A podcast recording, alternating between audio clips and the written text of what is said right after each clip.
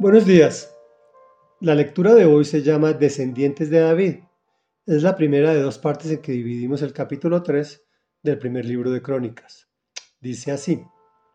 Estos fueron los hijos de David, nacidos en Hebrón. Su primogénito fue Amón, hijo de Ahinoán, la jezreelita. El segundo, Daniel, hijo de Abigail, de Carmel. El tercero, Absalón, hijo de Macá, la hija del rey Talmai de Huesur, el cuarto Adonías, hijo de Hagwit, el quinto Cefatías, hijo de Abital, el sexto Itreán, hijo de Egla, que era otra esposa de David. Estos seis le nacieron en Hebrón, donde reinó siete años y seis meses. En Jerusalén reinó treinta y tres años. Allí le nacieron Sima, Sobab, Natán y Salomón, hijos de Betsabé, la hija de Amiel.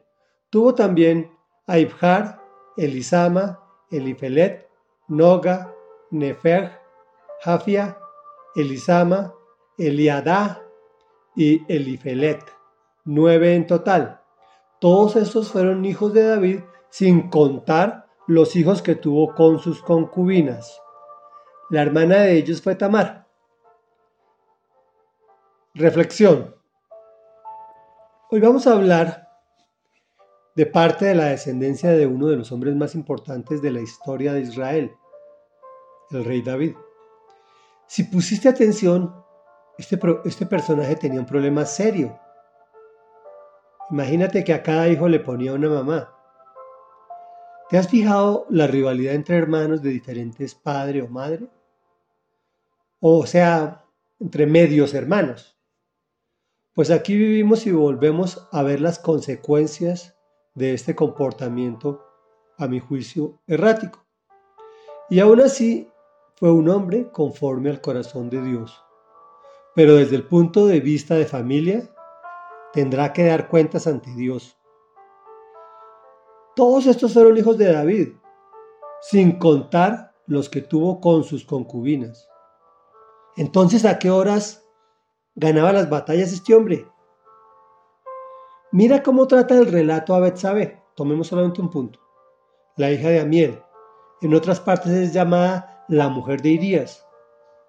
Viene el caso para que deduzcamos por qué este hombre, teniendo tantas mujeres y mujeres súper super importantes, porque aquí vimos a Abigail, que era, era la viuda de, un hombre necio, como lo pudimos ver anteriormente, pero era una mujer sabia y hermosa.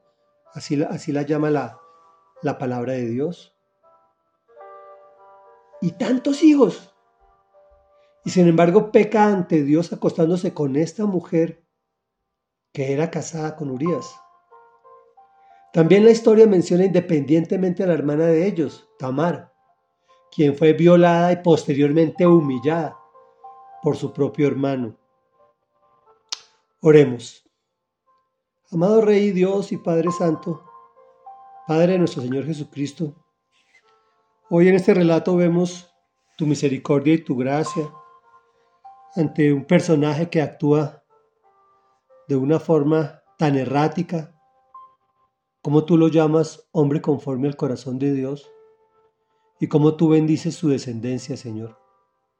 Gracias, amado mío y Rey mío, porque a pesar de mis pecados, tengo la esperanza de tu perdón y de poder ser llamado un hombre o una mujer, si es el caso, conforme al corazón de Dios. Solo un Dios lleno de amor dentro de sí mismo entrega a un hijo para que se salven los que estábamos perdidos en nuestros delitos y pecados, y para después llamarnos conformes a tu corazón. Y es en el nombre de tu Hijo Jesús que hemos venido a orar en tu presencia y agradecer tu misericordia y tu gracia. Amén y amén.